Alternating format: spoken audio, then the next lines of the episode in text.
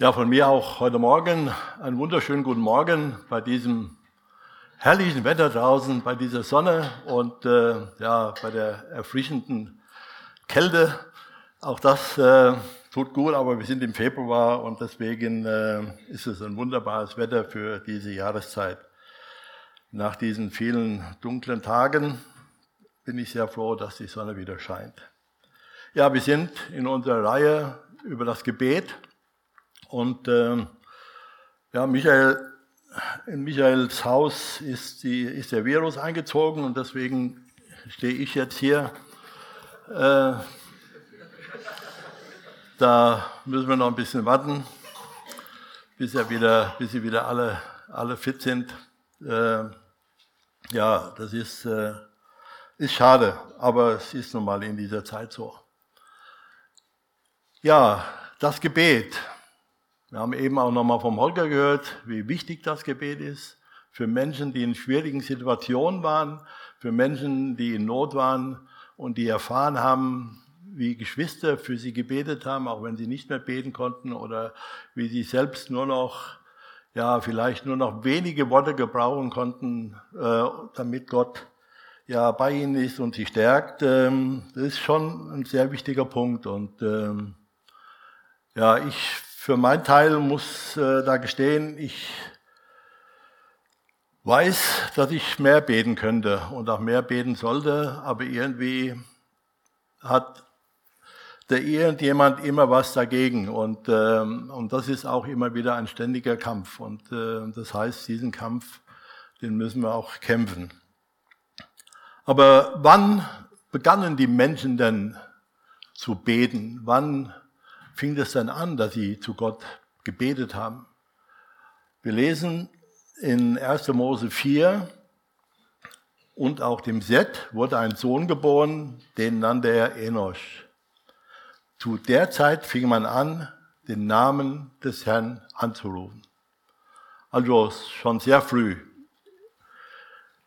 Die Menschen wir haben von Adam und Eva kennen wir, wir kennen äh, Kain und Abel, äh, die Geschichten und dann wurde der Seth geboren und als er einen Sohn geboren, ihm ein Sohn geboren wurde, dann fing man an, den Namen des Herrn anzurufen. Und wir kennen alle Gebete, wir kennen unterschiedliche Gebete. Es gibt Bußgebete, es gibt Dankgebete, Bitte, Fürbitte gibt Anklage, Anklagen beten, Bitten beten, im Gebet schreiend, im Gebet still und leise, lobend und demütig. Viele, viele Formen des Gebets kennen wir. Und ähm, ja, es ist schon so, dass wir, dass es wichtig ist, dass wir auch wissen, was in der Bibel so war. In der Bibel in den Psalmen sieht man oft, dass das Gebet mit Bitte oder auch mit Klage, ja sogar mit Anklage vor Gott beginnt. Aber ich habe dann, oder wenn ich das so lese, dann stelle ich fest, irgendwann dreht sich diese Form des Gebets und es wird zum Lob und zum Dank und zur Anbetung.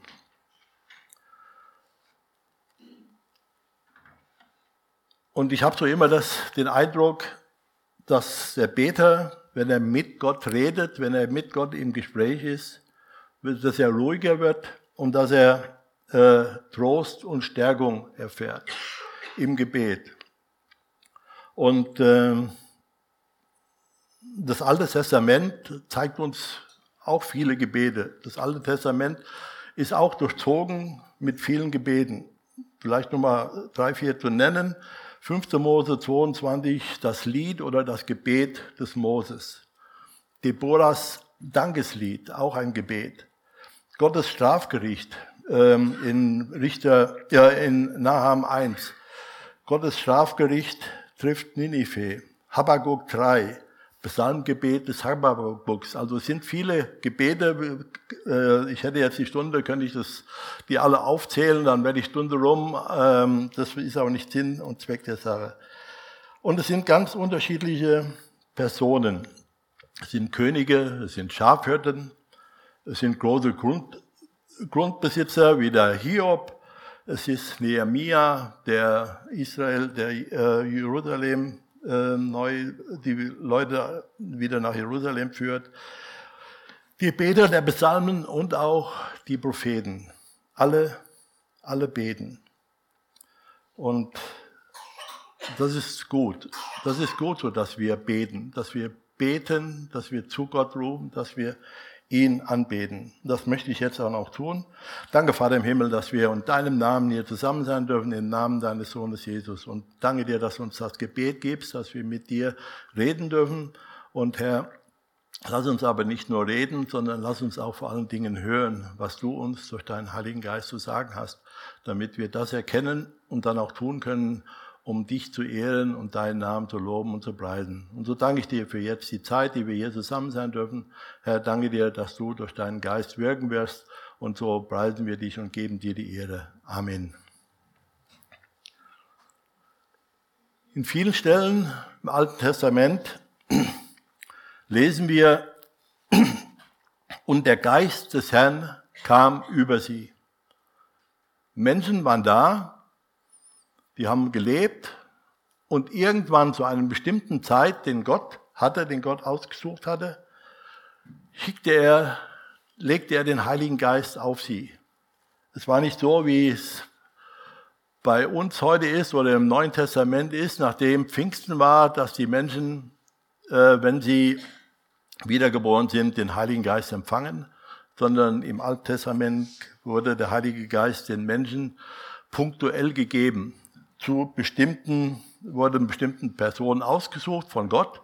Gott hat sie ausgesucht, er hatte ihnen den, seinen Geist gegeben und dann haben sie gesprochen oder haben Dinge bewegt.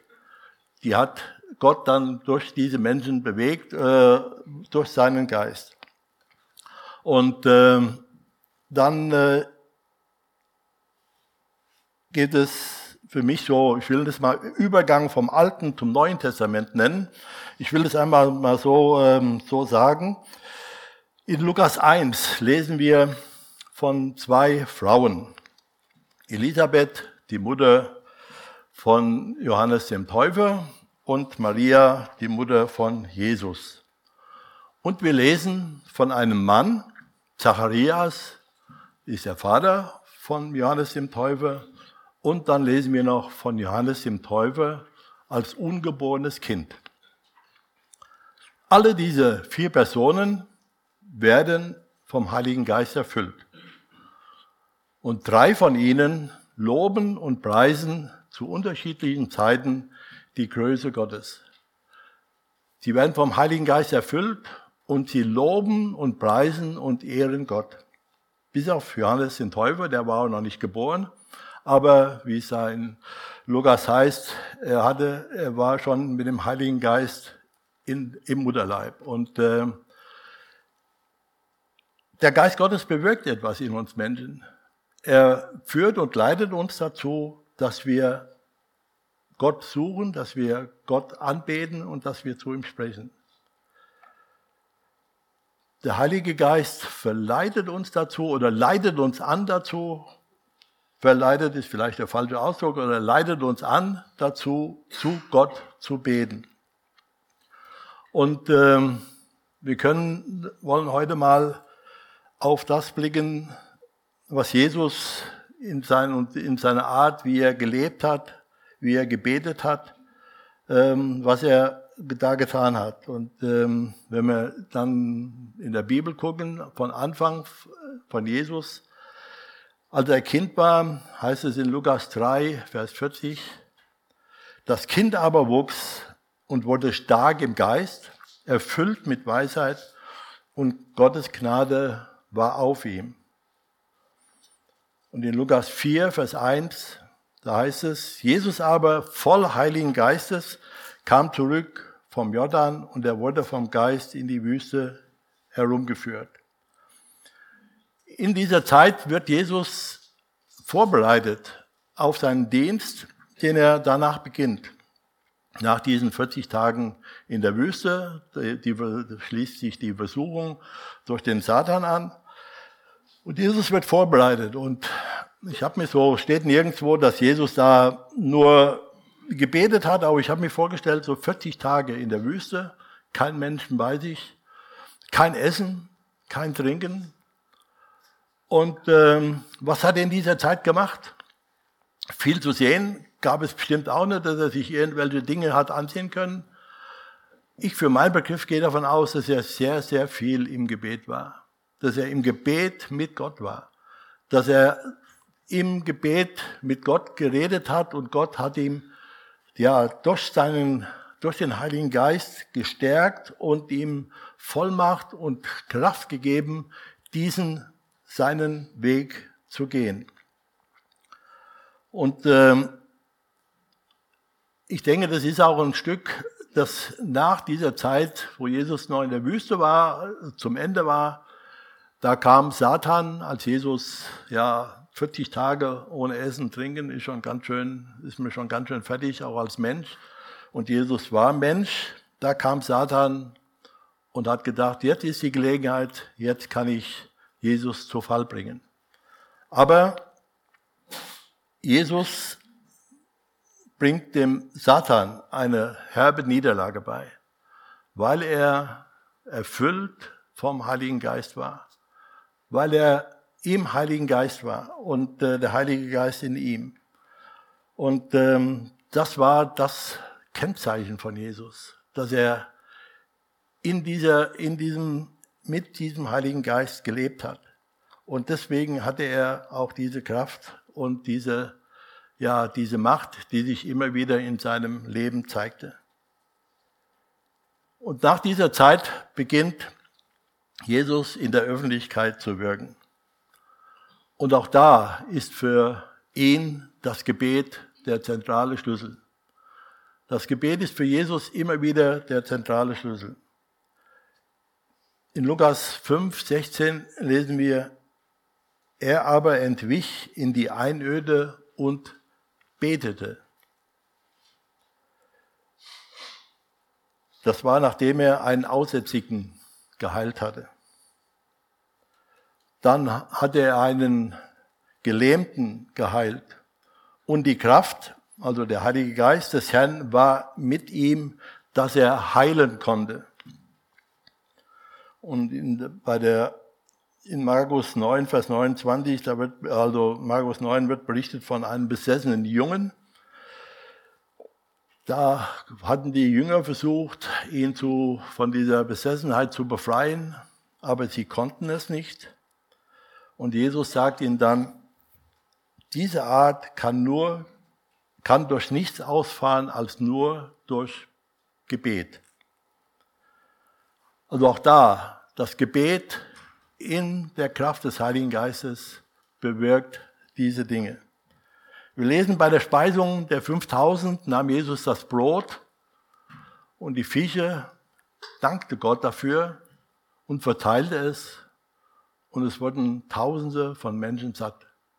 Und es blieb übrig. Und nach der Speisung der 5000 schickt Jesus die Jünger fort. Sie sollen sich ausruhen, das sollten sie ja schon vorher tun, aber äh, dann kamen ja diese Menschen all zusammen und sie hatten nicht die Möglichkeit, nachdem sie ausgesandt worden waren von Jesus, zu ruhen. Dann schickt er sie fort und anschließend schickt er die Menge fort. Und was macht Jesus? Nachdem Jesus sie verabschiedet hatte, ging er auf den Berg, um zu beten. Markus 6, 46. Dann betet Jesus eine ganze Nacht durch. Lesen wir in Lukas 6, 12 und 13. Es begab sich aber zu der Zeit, dass er auf einen Berg ging, um zu beten, und er blieb über Nacht im Gebet zu Gott. Und als es Tag wurde, rief er seine Jünger und er wählte zwölf von ihnen, die er auch Apostel nannte. Jesus hat nicht einfach von den Menschen, die um ihn herum waren, die mit ihm gezogen sind, einfach gesagt, ja, ich suche mir jetzt mal einfach so zwölf raus, die mir sympathisch sind. Nein, er betete die ganze Nacht für diese Personen, die Gott ihm zur Seite stellen sollte, als ganz enger, vertrauter Kreis, die mit ihm in dieser Zeit unterwegs waren. Es war Jesus absolut wichtig, dass er das tat, was Gott wollte. Und das konnte er nur erfahren durch das Gebet. Und dann lesen wir von einem Gebet von Jesus, was nicht, uns ist da nicht viel überliefert, nur ein Satz, aber es waren Stunden, die Jesus im Gebet vor Gott brachte. Und das lesen wir in Lukas 22, Verse 39 bis 46. Im Garten Gethsemane. Lukas 22, 39 bis 46. Dann verließ Jesus die Stadt und ging wie gewohnt zum Ölberg. Seine Jünger begleiteten ihn. Als er dort angekommen war, sagte er zu ihnen, betet darum, dass ihr nicht in Versuchung geratet. Hierauf trennte er sich von ihnen. Etwa einen Steinwurf weit entfernt kniete er nieder und betete. Vater, wenn du willst, lass diesen Kelch, lass diesen bitteren Kelch an mir vorübergehen. Aber nicht mein Wille soll geschehen, sondern deiner. Da erschien ihm ein Engel vom Himmel und stärkte ihn. Der Kampf wurde so heftig und Jesus betete mit solcher Anspannung, dass sein Schweiß wie Blut auf die Erde tropfte. Als er vom Gebet aufstand und zu den Jüngern zurückkam, waren sie vor Kummer eingeschlafen. Wie, konnte, wie konntet ihr nur schlafen, sagte er zu ihnen. Steht auf und betet, damit ihr nicht in Versuchung geratet.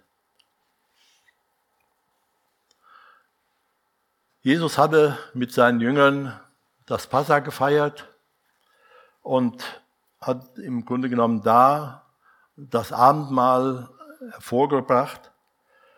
Und er geht mit seinen Jüngern wie gewohnt heißt es da in der Bibel, wie gewohnt zum Ölberg. Ich nehme an, in dem Garten, dort ähm, standen viele Bäume, da war es äh, wahrscheinlich ruhig, da konnte er mit seinen Jüngern an einer bestimmten Stelle vielleicht irgendwo, wo es ruhig war, sein, mit ihnen reden und auch mit ihnen beten. Aber diesmal war dieser Gang zum Ölberg etwas anderes. Es war etwas Besonderes. Jesus wusste, was auf ihn zugam, als er äh, zu diesem Ölberg ging. Er wusste, was ihn erwartete.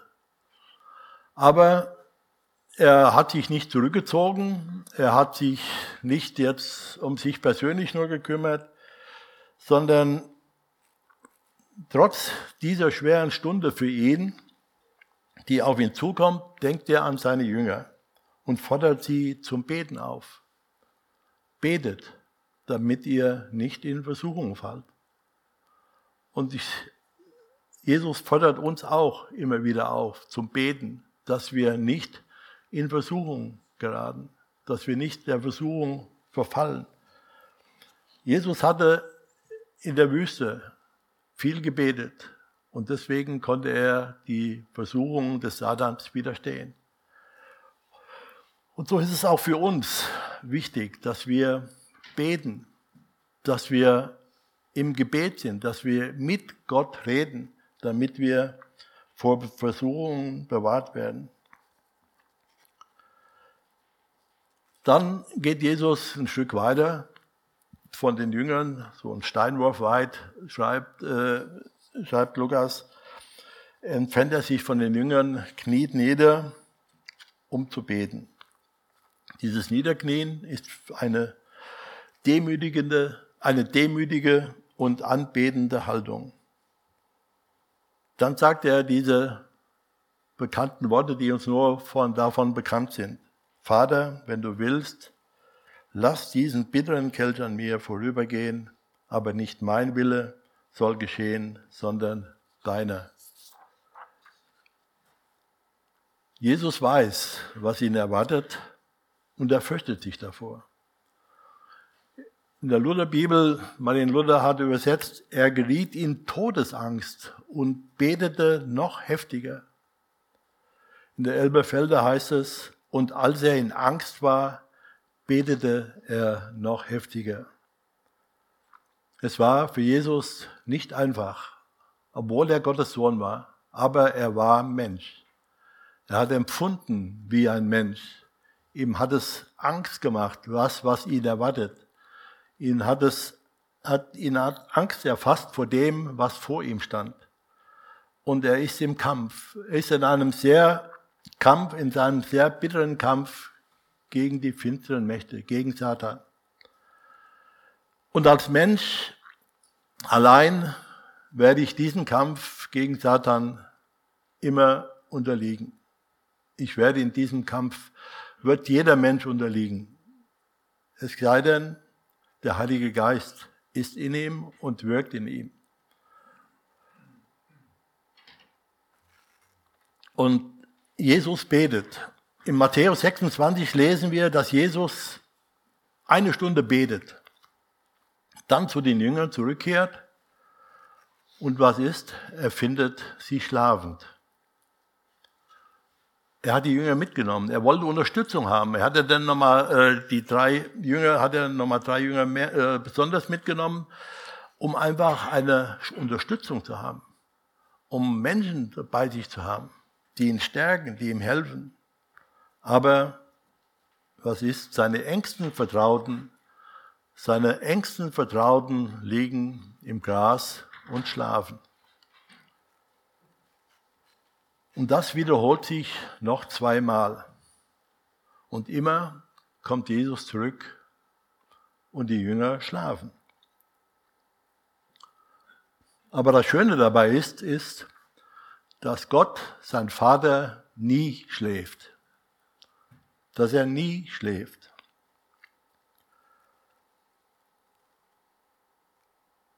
gibt eine Stelle, da heißt es in der Bibel, ähm, du bist der sieht. Du bist ein Gott, der sieht. Und Gott sieht seinen Sohn, sieht, wie er kämpft und wie er ringt damit er das vollbringt, wofür er auf diese Erde gekommen ist. Und er schickt ihn einen Engel zur Stärkung. Und das hat Gott schon mal getan.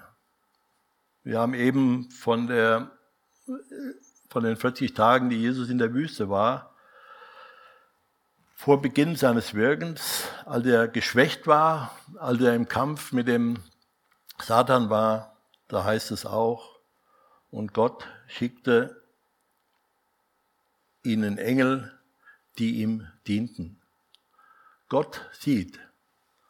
Gott sieht nicht nur seinen Sohn Jesus, wie er kämpft, wie er ringt, wie er den Weg gehen will, den er ja gesagt hat, dass er ihn gehen will. Er sieht auch dich.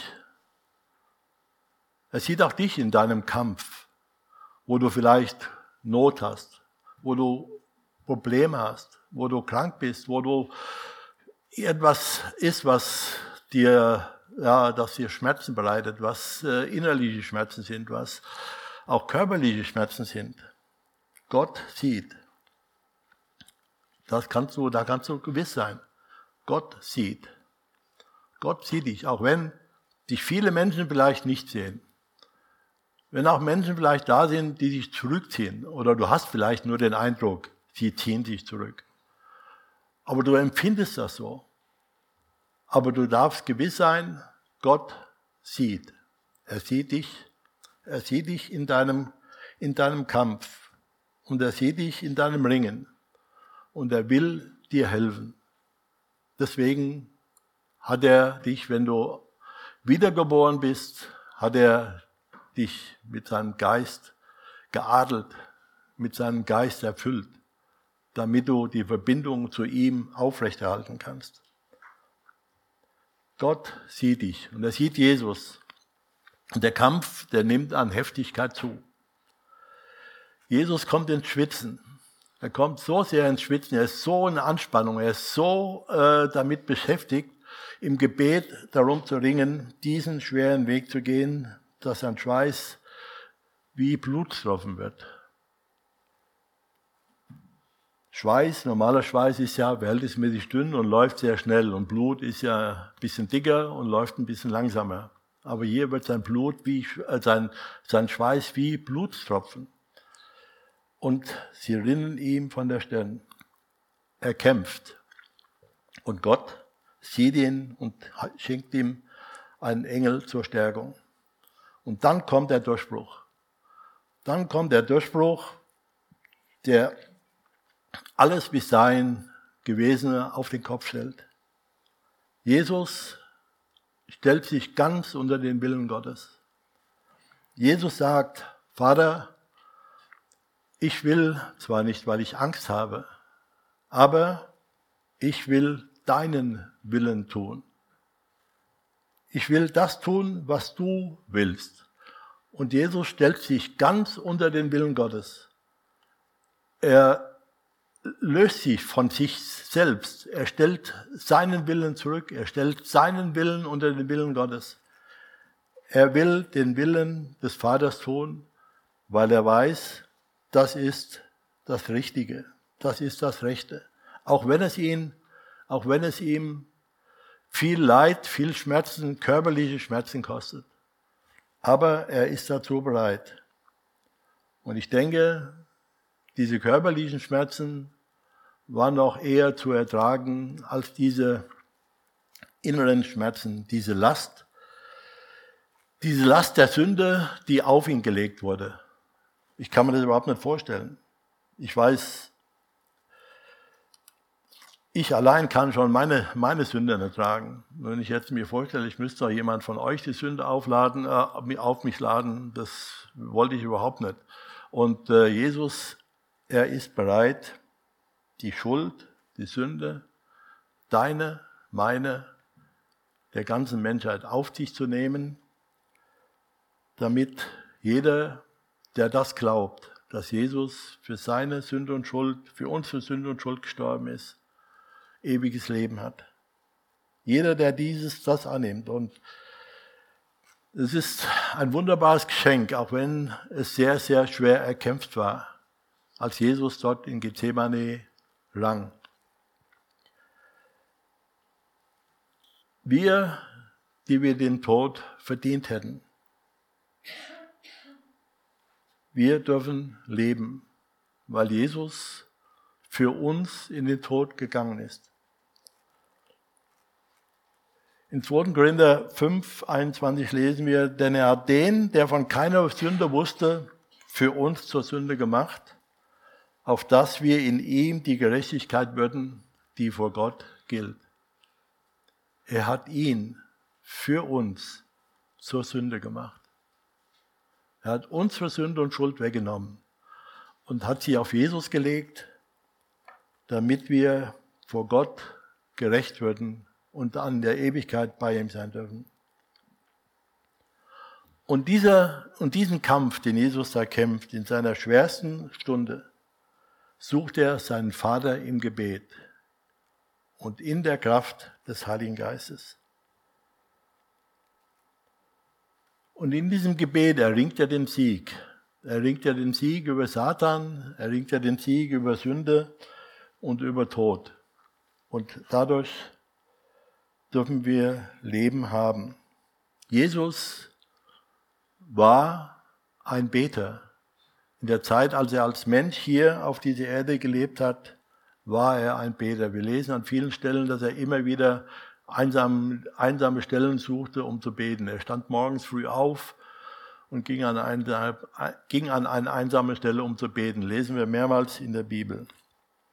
Das können wir immer wieder nachlesen. Und Gebet, Gebet heißt ganz einfach ausgedrückt, reden mit Gott und hören.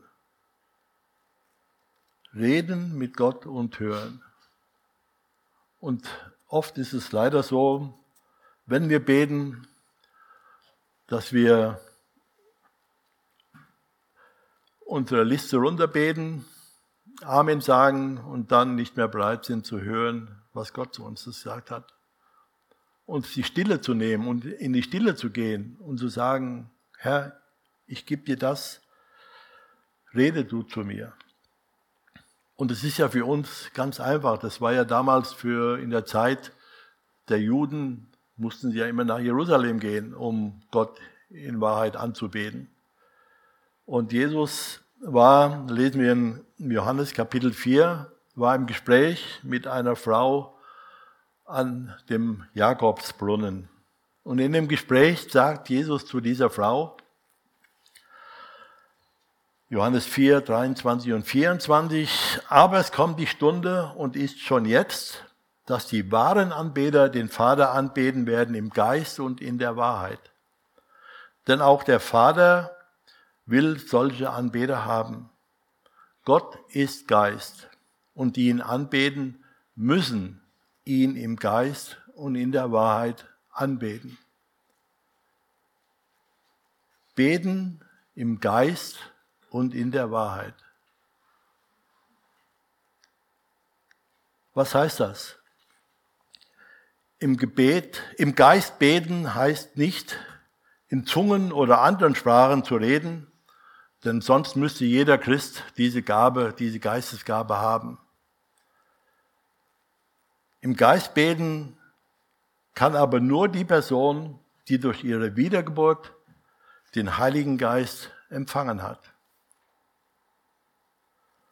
Durch den Heiligen Geist kann der Gläubige immer und überall mit Gott in Verbindung treten. Er muss nicht an einen bestimmten Ort und er muss auch keine bestimmten Rituale oder Zeremonien abhalten, sondern er kann überall, zu jeder Zeit, an jedem Ort mit Gott reden. Und das ist ein wunderbares Geschenk, dass das möglich ist dass wir das können. In der Wahrheit anbeten bedeutet, wir haben die Wahrheit in Jesus Christus erkannt und können so zu Gott kommen, wie wir uns fühlen. Im Geist anbeten, das heißt, wir sind wiedergeboren, wir haben den Heiligen Geist und wir haben erkannt in der Wahrheit, dass Jesus die Wahrheit ist. Jesus spricht, ich bin der Weg, die Wahrheit und das Leben. Und niemand, niemand kommt zum Vater, denn durch mich.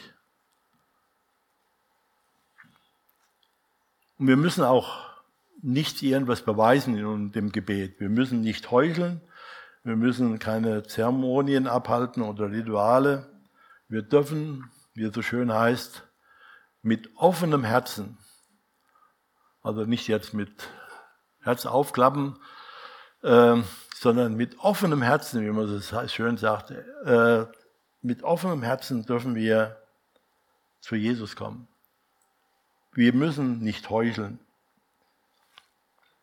Wir müssen nicht irgendwelche Dinge vorweisen, sondern wir dürfen das, was wir im Herzen haben, dürfen wir Jesus offenbaren. Er weiß es sowieso, aber wir dürfen es ihm sagen. Wir dürfen ihn ansprechen darauf. Wir dürfen ihm das geben. Und äh, ein Beispiel, wie wir nicht vor Gott treten sollten, das hatte Benny vor 14 Tagen darüber gepredigt, wie der Pharisäer dort im Tempel geht und sich dort hinstellt und sagt, schön, dass ich nicht so bin wie die anderen und da sich so hinstellt. Das ist nicht das offene Herz, was uns bewegt, und da vor Gott zu treten. Aber ein gutes Beispiel ist dieser Zöllner, der dorthin geht und sein Herz offenbart und sagt, sei mir Sünder gnädig. Und der Paulus schreibt an die Epheser und betet dabei zu jeder Zeit mit jeder Art von Gebeten und Bitten in der Kraft des Heiligen Geistes. Seid wachsam darin und hört nicht auf, für alle Gläubigen zu beten. Und in dem Buch Juda im Vers 20 lesen wir, Ihr hingegen, liebe Freunde, sollt eure Leben auf der Grundlage des allerheiligsten Glaubens aufbauen, des Glaubens, der euch verkündigt wurde und den ihr angenommen habt betet in der Kraft des Heiligen Geistes. Wir werden im Neuen Testament immer wieder aufgefordert zu beten und wir werden aufgefordert, im der Kraft des Heiligen Geistes zu beten. Durch das Gebet behalten wir eine, ja, behalten wir eine Beziehung zu Gott, halten, behalten wir von uns aus die Beziehung zu Gott aufrecht. Gott hält die Beziehung zu uns sowieso, auch wenn wir auch manchmal da die Beziehung etwas schleifen lassen. Aber es ist wichtig, dass wir mit Gott reden, dass wir mit ihm beten, dass wir die Beziehung aufrechterhalten. Und in der Apostelgeschichte 2, da lesen wir, was den Christen am Anfang, den ersten Christen so wichtig war. Was das Leben der Christen prägte, heißt es da in der, äh, in der Apostelgeschichte, waren die Lehre, in der die Apostel sie unterwiesen, ihr Zusammenhalt in gegenseitiger Liebe und Hilfsbereitschaft, das Mahl des Herrn und das Gebet. Was das Leben der Christen prägte, prägte heißt in diesem Zusammenhang, also von dem Dings her, äh, steht da, von dem Wort, was da steht für prägte, bedeutet so viel wie, womit sie sich beharrlich beschäftigen, woran sie beharrlich festhielten. Sie hielten daran beharrlich fest. Sie ließen nicht los, sie ließen nicht locker. Sie waren ständig in diesen Dingen drin. Im Gebet, im Abendmahl, in der gegenseitigen Liebe und Hilfsbereitschaft und in der Lehre der Apostel.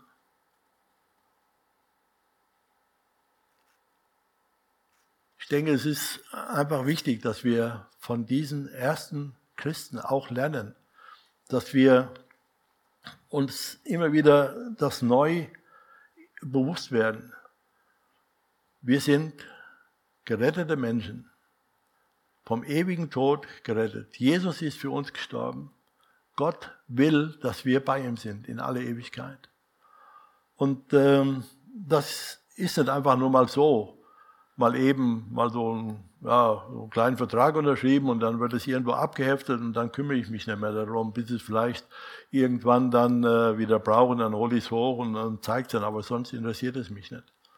Nein, es ist wichtig, dass wir in Gemeinschaft mit Gott sind, in der Gemeinschaft mit Jesus sind, durch den Heiligen Geist. Und Jesus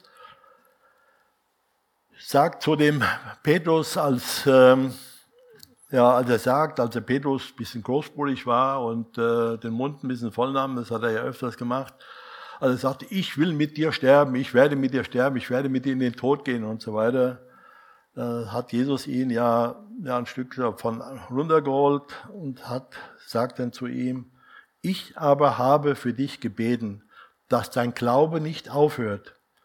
Und wenn du dann umkehrst, so stärke deine Brüder.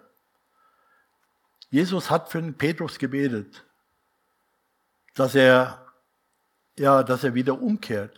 Er war auf dem Weg, er hat Jesus verleugnet. Er hat ganz klar gesagt, diesen kenne ich nicht. Ich war nicht mit ihm zusammen. Das war keine Gemeinschaft mit Jesus, obwohl er viele Jahre mit ihm zusammen war. Aber hier hat er Angst gehabt und hat aus Angst heraus Jesus verleugnet.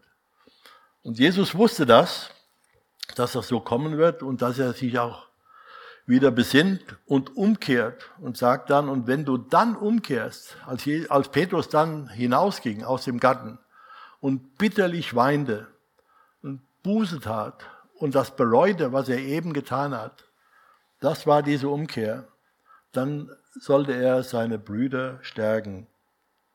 Und das hat er ja dann auch getan. Aber Jesus hat nicht nur für den Petrus gebetet, Jesus hat für alle die gebetet, die durch Wasser und Geist neu geboren sind, die eine Wiedergeburt erfahren haben. Das können wir in Johannes 17 lesen, da will ich aber sonst nichts mehr zu sagen. Aber da betet Jesus für, auch für uns heute. Das Gebet ist so wichtig in der Nachfolge mit Jesus. Wenn ich mit Jesus gehen will, dann ist es wichtig, dass ich bete. Und dass ich mir bewusst bin, als ich mich für Jesus entschieden habe, hat Gott seinen Geist in mich hineingelegt. Wie weit er in mir wachsen konnte, wie weit er die Freiheit hatte, in mir zu wirken, das muss jeder für sich wissen. Wie weit er ihm den Raum gegeben hat, dass er ja sichtbar wurde. Oder auch wie weit er ihn gedämpft hat, ihn zurückgedrängt hat. Das weiß jeder für sich. Und es ist wichtig, dass wir den Geist, den Gott uns schenkt, nicht blockieren, dass wir nur in der Kraft des Heiligen Geistes in der rechten Weise mit Gott kommunizieren können. Und wir sollten, wenn der Geist an uns wirken will und wirkt, sollten wir kein Veto einlegen und wir sollten ihn auch nicht blockieren. Denn dann sind wir nicht die Anbeter, die Gott sich wünscht. Ich wünsche uns, dass wir dem Heiligen Geist in uns Raum geben zum Gebet, dass wir anfangen zu beten, mehr zu beten. Ich weiß nicht, wie euer Gebetsleben aussieht. Ich weiß, dass bei mir noch viel Platz ist, um das zu steigern. Und äh, das wünsche ich uns aber alle, dass wir zu beten werden, dass wir eine Gemeinde des Gebets werden, in dem Gott und Jesus Christus verherrlicht werden und ähm, dass wir das tun. Danke, Vater im Himmel, dass du uns so lieb hast. Danke, dass du uns deinen Sohn gegeben hast, dass du alle Sünde und Schuld auf ihn geladen hast, damit wir, damit wir vor dir gerecht sind. Und Herr Jesus, ich danke dir von ganzem Herzen, dass du diesen Weg gegangen bist, obwohl er dir so schwer gefallen ist, obwohl du so gekämpft hast, Herr, und du hast den Sieg errungen und dafür wollen wir dir danken, danken in alle Ewigkeit. Und so danke ich dir auch jetzt für diese Zeit hier. Danke dir, dass wir dir jetzt so Lob und Ehre zu deinem Namen singen dürfen. Und ich danke dir, dass wir das in dieser Freiheit tun dürfen, Herr. Und ich weiß, dass es viele Menschen gibt, die das gerne auch tun würden in dieser Freiheit und sie es nicht können, weil sie, ja, weil sie verfolgt werden weil sie auf der Flucht sind oder weil sonst in ihrem Land Krieg ist. Und so bitte ich dich auch besonders für die Menschen, für die Geschwister in der Ukraine, dass du in dieser Zeit besondererweise bei ihnen bist, dass du sie stärkst, dass du ihnen Kraft gibst, dass sie aufblicken zu dir, dass sie an dir festhalten und dass ähm, du uns auch hilfst, Herr, wie wir ihnen zur Seite stehen können, wie wir ihnen helfen können. Und das Beste, was wir auch und das Erste, was wir tun können, ist, für sie zu beten, Herr. Und so danke ich dir, dass du da bist und dass wir deinen Namen beherrlichen dürfen. Amen.